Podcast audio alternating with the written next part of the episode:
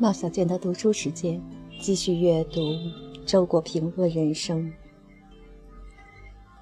三，树下的老人。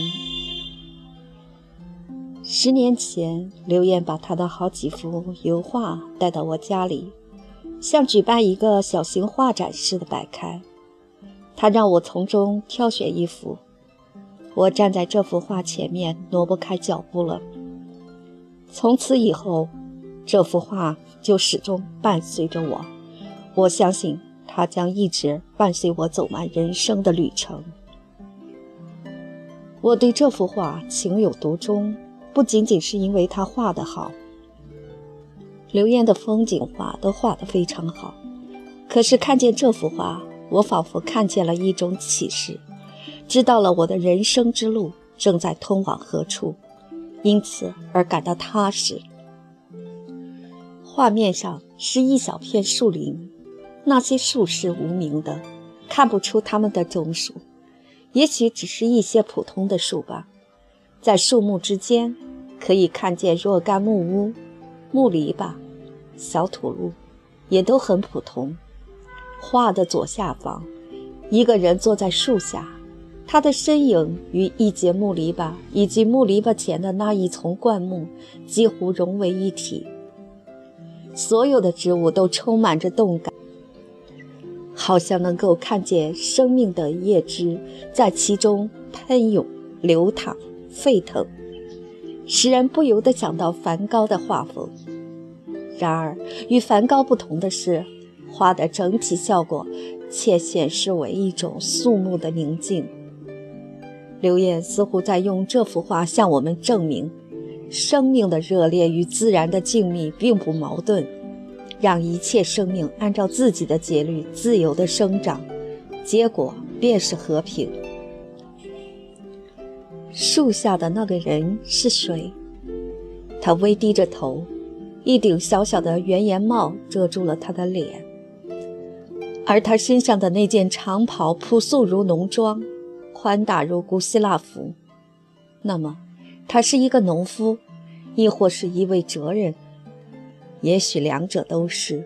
是一个思考着世界之底蕴的农夫，一个种了一辈子庄稼的哲人。他坐在那里是在做什么？沉思、回忆、休憩，或者只是在打瞌睡？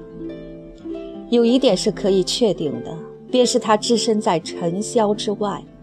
那尘嚣，或者从未到来，或者已被他永远抛在了身后。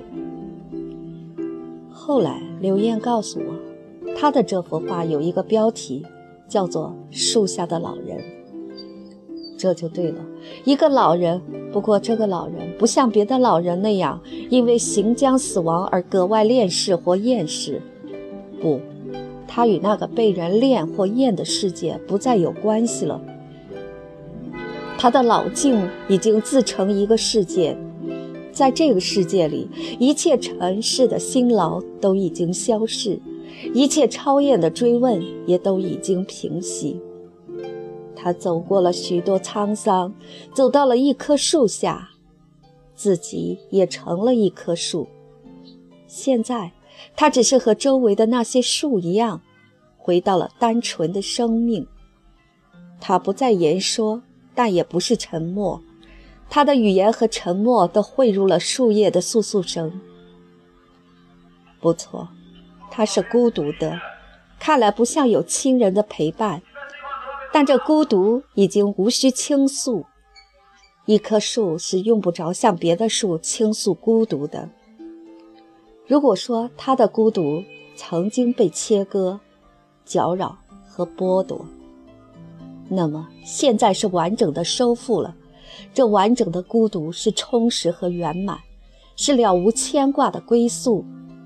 它因此而空灵了，难怪衣帽下空空如也，整个儿只是一种气息，一种流转在万物之中的气息。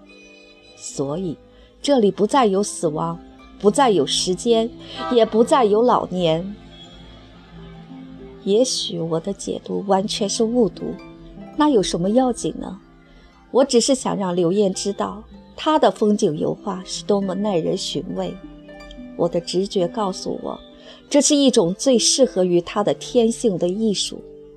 他的内在的激情在其中找到了庇护，得以完好无损地呈现为思想，呈现为超越思想的宁静。风景油画属于他的创作的早期阶段，但我不无理由地相信，他迟早将回到这里，犹如那个老人回到树下，犹如一个被迫出外谋生的游子回到自己朝思暮念的家园。